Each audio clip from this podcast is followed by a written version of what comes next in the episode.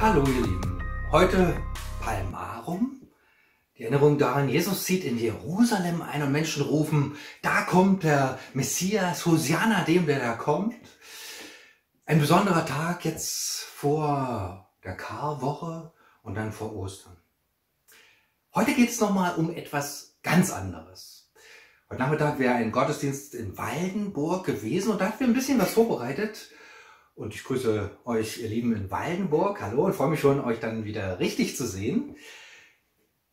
Was haben wir vorbereitet? Ganz einfach. Lebe aus Gottes Kraft. Ja, klingt so ein bisschen martialisch und ich dachte mir, du sollst es dir merken und deshalb dieser Satz, lebe aus Gottes Kraft, wie geht das? Stell dir vor, da wo du lebst, da verändert sich so ein bisschen die Situation und es wird spürbar, Mensch, wir sind Christen.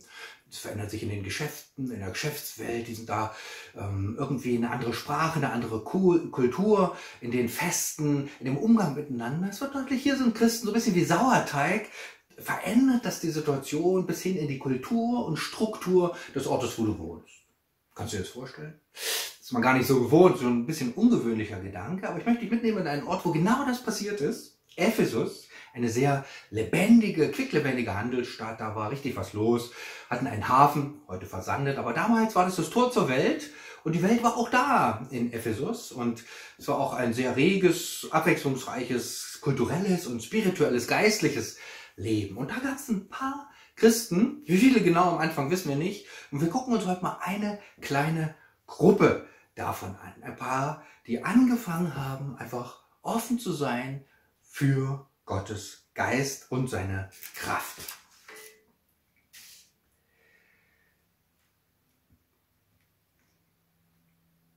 Gottes Kraft, gerade jetzt so in diesen Corona-Zeiten, wie geht's dir da? Fällt dir die Decke auf den Kopf oder sagst du, Mensch, ich habe da schon Angst, wie die Dinge weitergehen werden, ich weiß es nicht und auch wirtschaftlich und wann hat es ein Ende oder was kommt danach? Wie wird das? Ähm, solche Fragen haben ja immer Menschen beschäftigt, mit dir hießen dann eben anders. Auch damals, die Christen waren nicht frei, die waren ja nicht schwebend irgendwie auf Wolke 7, sondern die waren eingebunden in den ganz normalen Alltag, der sie herausgefordert hat, so wie du heute herausgefordert bist. Und da sind wir der, äh, den Menschen damals nicht fremd. Und von diesen Christen erfahren wir gar nicht viel. Es steht nicht viel in der Bibel.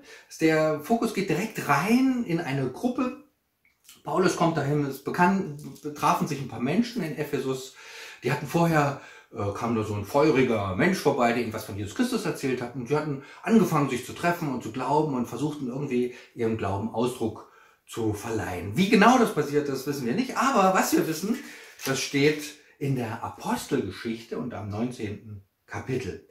Und da heißt es, Während Apollos in Korinth war, zog Paulus durch das kleinasiatische Hochland und dann zur Küste hinunter nach Ephesus. Dort traf er auf eine Gruppe von Jüngern, die seine Aufmerksamkeit auf sich zogen. Habt ihr den Heiligen Geist empfangen, als ihr zum Glauben gekommen seid? fragte er sie. Den Heiligen Geist empfangen, entgegneten sie. Wir haben noch nicht mal gehört, dass der Heilige Geist schon gekommen ist. Was für eine Taufe ist denn an euch vollzogen worden, wollte Paulus wissen. Die Taufe des Johannes, erwiderten sie. Da sagte Paulus, Johannes rief das israelitische Volk zur Umkehr auf und taufte die, die seinem Aufruf folgten. Aber er verband damit die Aufforderung, an den zu glauben, der nach ihm kommen würde, nämlich an Jesus. Und als sie das hörten, ließen sie sich auf den Namen von Jesus, dem Herrn, taufen. Und als Paulus ihnen dann die Hände auflegte, kam der Heilige Geist auf sie herab und sie redeten, im Geist gewirkten Sprachen und machten prophetische Aussagen. Es waren etwa zwölf Männer, die zu dieser Gruppe gehörten. Ja, Paulus ist da schon einige Zeit unterwegs, ist kein Anfänger mehr, der hat schon einige Gemeinden gegründet, auch einige Erfahrungen gehabt, wie geht das, wie entsteht sowas, was muss da sein, Briefe geschrieben, andere ermutigt und war da unterwegs unter auch großen Schwierigkeiten. Das war kein Spaziergang, das Leben des Paulus, sondern große Herausforderungen haben ihn geprägt. Und jetzt kommt er hier hinein in diese kleine Gruppe, hat sie irgendwie gefunden, sie fiel ihm auf und er begegnet ihnen und er spürt so ein bisschen die Situation, äh, da so, ein, so eine hauskreisartige Sache und Paulus kommt da rein. Und was würdest du machen, wenn du ganz neu in eine Gruppe kommst, ganz klein, äh, sagst Hallo und nimmst so ein bisschen wahr, was da so passiert. Was würdest du da machen? Also vielleicht loben und sagen, Mensch, schön, dass ihr euch hier trefft, dass ihr die Bibel liest, dass ihr an Jesus Christus glaubt, dass euch das so wichtig ist. Schön, da euch zu sehen und äh, wunderbar. Ja. Paulus macht das nicht, sondern er legt gleich den Finger in die Wunde und weist auf so ein Defizit hin, was er sofort wahrnimmt. Sein Gespür ist da ganz äh, sensibel an dieser Stelle. Mm, und er sagt, ähm, schön, dass ihr zum Glauben gekommen seid, aber wie ist es mit dem Heiligen Geist? Kennt ihr den? Ähm, hätte ich so nicht gemacht, sondern ich hätte es vielleicht erstmal mit Loben versucht, aber Paulus macht es ja auch nicht, um die Menschen da irgendwie fertig zu machen oder um sie irgendwie äh, zweitklassig dazu, darzustellen zu lassen, sondern er möchte, dass sie Gott, Gottes Kraft, Gottes Leben und das, was Gott einfach zur Verfügung stellt, auch haben. Denn er weiß, die Zeiten, die auf sie zukommen, werden nicht einfach sein. Sie brauchen Gottes Kraft, sie brauchen Gottes Zusage, sie brauchen Gottes Geist, Gottes Nähe und alles, was Gott geben kann. Und das möchte er ihnen äh, mit auf den Weg geben. Und er fragt sie eben, habt ihr den Heiligen Geist empfangen, als ihr zum Glauben gekommen seid? Ja, hier müssen wir vielleicht mal einen kleinen Zwischenstopp einlegen. Glaube und Heiliger Geist, wie passt das zusammen? Geht es überhaupt, Christ zu sein ohne den Geist Gottes? Das geht natürlich nicht. Das geht auf gar keinen Fall. Also Paulus weist da im anderen Zusammenhang auch mal darauf hin. Da sagt er niemand, nämlich, niemand, der den Geist Gottes hat, kann Jesus verfluchen und niemand kann sagen, Jesus ist der Herr, wenn es ihm nicht der Heilige Geist eingibt. 1. Korinther 12, Vers 2. Niemand kann äh, Jesus den Herrn nennen, wenn es ihm nicht der Heilige Geist eingibt. Das heißt nicht, dass ich sage, oh, Jesus ist der Herr oder so, sondern dass ich wirklich in meinem Inneren und Äußeren auch laut dann sage, Jesus, an dich glaube ich, du bist der Messias, du bist der Heiland, du bist das Heil der Welt. Das geht nicht ohne den Heiligen Geist. Denn das ist ja, und das wissen wir ja, ein Geschenk, eine Gnade, dass da Gott etwas in mir ausgelöst hat, etwas freisetzt und dass ich das dann auch so formulieren kann. Das ist ja ein Werk Gottes selbst. Und erstaunlich ist, wie hier die Gruppe reagiert, sagt, komm, Paulus, wir wissen, wie das geht. Das machen die nicht, sondern sie fragen oder sie sagen, ja, wir wissen gar nicht, äh, wie das mit dem Heiligen Geist sich verhält. Wir wissen gar nicht, dass der schon gekommen ist oder wie er kommt. Das war für sie noch völlig unbekanntes Land und das kommt mir ein bisschen bekannt vor, wenn man jetzt hier so rumfragen würde, wie ist das mit dem Heiligen Geist, was weißt du darüber? Vielleicht theoretisch und vielleicht hat man auch was Schwieriges gehört. Aber so Umgang mit dem Heiligen Geist, ich glaube, das ist uns nicht so vertraut und es war den Menschen damals auch nicht vertraut. Und ähm, dann fragt Paulus nach der Taufe. Geist und Taufe ist ja was äh, Zusammenhängendes. Er fragt, und die sagen, wir sind auf die Taufe des Johannes getauft worden. Und Johannes hat ja auch was vom Heiligen Geist erzählt. Er sagte, nach mir kommt einer, der eben mit Heiligem Geist tauft. Ähm, und so ganz unbekannt wird das nicht gewesen sein. Auch vielleicht Pfingsten, vielleicht hat dieses, diese Ursprungserfahrung sich auch schon bis hier in diesen Ort äh, herumgesprochen, vermutlich. Aber die Gruppe spürt, es geht hier um mehr, es geht noch was um was anderes, es geht nicht um diesen Heiligen Geist, der im Glauben, wenn ich Jesus Christus bekenne, und es waren ja gläubige Menschen, das ist ja ganz faszinierend, das wird auch extra betont, es waren Menschen, die schon zum Glauben gekommen waren, die bewusst gesagt haben, ich bin Christ, ähm, und äh, wie können die keinen Heiligen Geist haben? Aber die Menschen damals, sie spüren, ja, Paulus meint vermutlich noch was anderes. Er meint noch ein bisschen, einen, meint nicht diesen Heiligen Geist, der in mir dieses Ja sagt, sondern er meint den Heiligen Geist, der mein Leben, meine Person mich ganz ergreift, der ganz mich durchdringt. Darum geht es. Und ähm, das ist ja auch bei der Taufe so ein Aspekt. Aber interessant ist, nochmal, äh, dass Johannes hier erwähnt wird, Johannestaufe, denkt man, ja, Johannestaufe, das ist jetzt nicht so was Richtiges. Aber was, äh, welcher Schwerpunkt äh, liegt bei Johannes? Johannes möchte gern den, die Umkehr und nicht nur einfach so sagt, ja, ich tu mal Buße und alle sehen das, sondern er heizt den Menschen mächtig ein, dass sie nicht nur sagen, sie kehren um, sondern auch anders leben. Also dieses andere Leben, das war dem Johannes schon ausgesprochen wichtig und das ist ja schon ein Riesending. Ja, dass ich, wenn ich glaube, dass es sich spürbar zeigt in meinem Leben. Das war so Johannes. Johannes der Täufer, auch der, der dieses Untertauchen sozusagen populär gemacht hat oder angefangen hat. Deshalb hieß er ja auch so. Und das war eigentlich keine Kleinigkeit. Und Paulus wischt das auch nicht weg, überhaupt nicht, sondern er geht weiter, er nimmt das so auf und sagt, Mensch, Johannes hat doch aber auch von Jesus erzählt, der größer ist, der mehr ist und der noch diesen Geist schenkt. Und da sind wieder diese Christen in Ephesus ganz offen und sagen, ja, dann auf geht's. Die sind, die sagen nicht, Mensch, das verstehen wir nicht, das wollen wir nicht. Vielleicht haben die auch rückgefragt, natürlich. Aber hier diese rote Linie hier in dem Text zeigt Menschen, die einfach das nehmen, was Paulus gibt. Faszinierend. Weil sie vielleicht auch spüren, dass Paulus ihnen da noch eine Tür öffnet, eine zur himmlischen Welt, die sie bis jetzt noch nicht kannten. Paulus macht also den nicht schlecht, sondern er nimmt ihn auf und führt sie da weiter. Und äh, dann werden sie getauft. Bums. Ne? Und da hätte die Sache ja auch beendet sein können. Okay, sie haben sich für Gott entschieden, die haben sogar Buße getan, umgekehrt. Äh, sie leben jetzt schon, so eine Art Hauskreis sind sie schon, treffen sich, beten zusammen, leben zusammen. Jetzt sind sie auch richtig getauft. Wunderbar. Hätten wir das Kapitel doch abschließen können.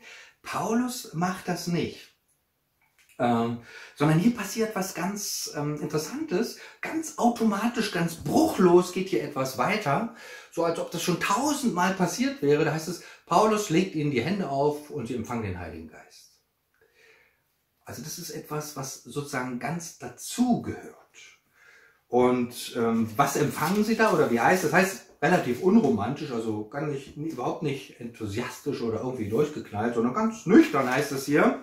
Da kam der Heilige Geist auf sie und sie redeten in Sprachen und machten prophetische Aussagen. Das war's. Und ähm, Paulus stellt hier zwei Sachen so in den Mittelpunkt. Der Text erwähnt die extra das Sprachengebet. Also Gott redet selber durch den Menschen und ermutigt ihn. Gut, im Gebet äh, ermutigt Gott immer die Menschen im, im Gebet. Aber äh, natürlich macht, aber Gott erwähnt extra das Sprachengebet und sagt, das ist etwas, was dich in deinem Inneren, in deiner Seele, in deinem Wesen, in deiner Person ermutigt. Das ist ein Angebot von Gott. Und auch das prophetische Reden, das ist ja wie so eine Art, dass da ein Fenster geöffnet wird für Gottes Welt dass sozusagen die Dinge richtig, die, der Alltag eingeordnet werden kann, dass Gott nochmal eine ganz andere Perspektive schenkt, auf die man so als Mensch selber nicht kommt, dass Gott auch was sagt für die Zukunft, für das, was auf die Menschen zukommt und immer Gott im Blick hat. Das, dieses prophetische Reden, da geht es ja immer um Gott, um Jesus Christus und um seine Welt. Also zwei Dinge, hätte noch mehr nennen können, aber vielleicht zwei sehr markante Gaben werden hier in den Mittelpunkt gestellt und die empfangen die Menschen. Das heißt, der Geist kommt nicht einfach so ganz harmlos, still und leise daher, sondern dieser Geist Gottes wirkt sich immer in den Menschen aus und das zieht sich auch durch die ganze Apostelgeschichte. Ein bisschen wie so ein roter Faden, kann man ja mal, kannst du ja mal nachlesen. Wenn der Geist Gottes kommt, wird es immer auch so eine Art körperlich, dass sich da was ausdrückt, dass was zum Ausbruch kommt. Das ist nicht so was im Inneren passiert. Ganz erstaunlich. Und da, das möchte Paulus diesen Menschen, dieser Gemeinde unbedingt mitgeben, diese Erfahrung oder diesen Empfang des Geistes. Und er legt ihnen die Hände auf. Das ist ähm, gar nichts Ungewöhnliches, sondern immer wieder wird das so genannt, sondern das ist wie so eine Art Weitergabe oder Empfang des Heiligen Geistes. Und dann ist Paulus ja, das ist was Besonderes hier in Ephesus, nicht weg, sondern er ist noch lange da, für seine Verhältnisse lange da, zwei und ein Vierteljahr, also nach einem Vierteljahr gibt es dann Ärger, das ist auch interessant, ne? Gemeinde wächst, es gibt Ärger. Und dann wechseln die nochmal den Ort, in dem die so Gottesdienste feiern. Und dann ist er noch zwei Jahre da und predigt und predigt und predigt und predigt. Und ich vermute, das wird theologisch schon harte Kost gewesen sein. Und das war also nicht nur so eine lustige Geisterfahrung, die war nicht auch nicht in dem Sinne lustig, sondern es war was Tiefes, was sie ergriffen hat, was sie berührt hat, wo sie gespürt haben, Mensch, da ist ja Gottes Welt, Gott redet zu mir. Und dann hat Paulus noch lange, lange Zeit gehabt, das auch einzuordnen und sozusagen die Lehre weiterzugeben. Auch das ist etwas sehr Wichtiges, dass ich was von Gott höre und das, was ich erlebe und erfahre, auch einordnen kann und damit leben kann.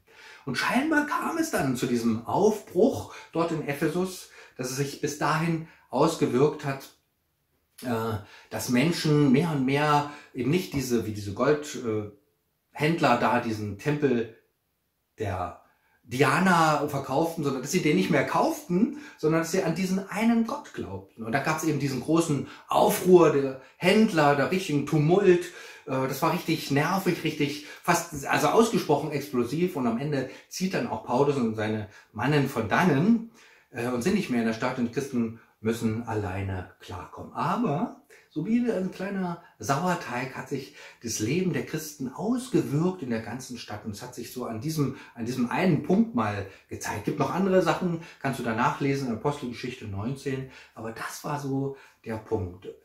Paar arme, oder was heißt arme, also unscheinbare Christen treffen sich hier, eine kleine Gruppe und das, äh, dieser Geist Gottes durchdringt sie. Sie hören auf das, was Paulus sagt und dann entsteht neues Leben, und dann wächst die Gemeinde, dann durchdringt es den Ort und es hat Auswirkungen bis hin in die Geschäftswelt. Es fällt anderen auf und die finden es überhaupt nicht gut. Es gibt Widerstand. Und diesen Widerstand, äh, den muss, muss diese Gemeinde bestehen. Und jetzt kam auch dann eine schwierigere Zeit und sie brauchten so eine innere Kraft, eine innere Kraft, dass sie sagen, ja, ich bleibe trotz allem dabei. Da gibt es ein schönes Wort, resilienzfähig werden. Also, dass man einfach widerstandsfähig ist, das meint es im Grunde genommen, äh, dass man widerstandsfähig ist und das schafft dieser Geist Gottes, diese, diese Verbundensein mit Gott, der, dieser Geist Gottes, der ja die Türen aufschließt oder besser gesagt die Fenster des Herzens und der Augen, dass ich diesen Gott wahrnehme, auch in den Schwierigkeiten, die kommen, dass ich es richtig einordnen kann. Und ich glaube, das ist das, was diesen Christen damals sehr geholfen hat, dieser Geist Gottes, dass sie nicht auf sich allein gestellt waren, sondern wussten, Gott ist da, er ist da, er hat Kraft. Und für diese Menschen damals in Ephesus beginnt dann eine lange Zeit, wo sie mit Gott unterwegs sind und die Sache prägen. Damals hat Gott die Menschen angesprochen, sie ermutigt, der Geist Gottes kam auf sie, sie haben sich eingliedern lassen sozusagen in dieses Reich Gottes, in diese Welt Gottes und haben erlebt, Gott hat Kraft. Gott durchdringt mein Leben und dann durchdringt auch das, was ich glaube, meine Umwelt. Ganz erstaunlich. Und die Frage ist natürlich, wie ist das für mich heute? Kann ich da auch offen sein? Oder wie ist das? Ephesus ist längst vorbei und da ist es ja so eine alte Weisheit, hm, diesen Geist Gottes gibt's immer noch. Der hat sich nicht geändert. Und wie komme ich an diesen Geist Gottes einfach heran, indem ich Gott bitte und Gott einlade und sage, so ähnlich so offen bin wie die Menschen in Ephesus und sagen, okay, es ist da, es ist da für mich, ich nehme das gerne, Gott, was du schenkst. Und ich glaube, dass wir wieder neu so eine Ausrüstung mit dieser Nähe und Kraft Gottes brauchen, auch mit seinen Gaben, mit, diesem, mit diesen Dingen, die uns einfach einen Blick für Gottes Welt, für Gottes Möglichkeiten, Gottes Kraft öffnen. Gerade auch in diesen Zeiten, wo wir fragen, Mensch, wie wird das werden, wie geht das? Huch, auch wir werden ja immer weniger, wir werden immer kleiner, Huch, wie soll das sein? Und da nochmal so, ein, so eine Perspektive von Gott zu bekommen, dass Gott in der, in, im Wesen meines, meiner Person verankert ist. Und dazu braucht den Heiligen Geist. Und ich glaube, dass Gott da noch viel vorhat mit uns als einzelnen Christen, mit uns als Gemeinde, um auch heute Kultur und Menschen zu prägen, um neu sein Reich sichtbar werden zu lassen. Und Gottes Kraft ist etwas Unerschöpfliches und es ist was Großartiges, wenn wir Anteil haben an dieser Kraft Gottes. Und vielleicht ist da diese alte Geschichte von den Christen in Ephesus eine Ermutigung oder auch eine Herausforderung an dich, dass du sagst, ja, ich lasse mich auch einladen und empfange diesen Geist Gottes. Ich sage Ja zu Jesus Christus.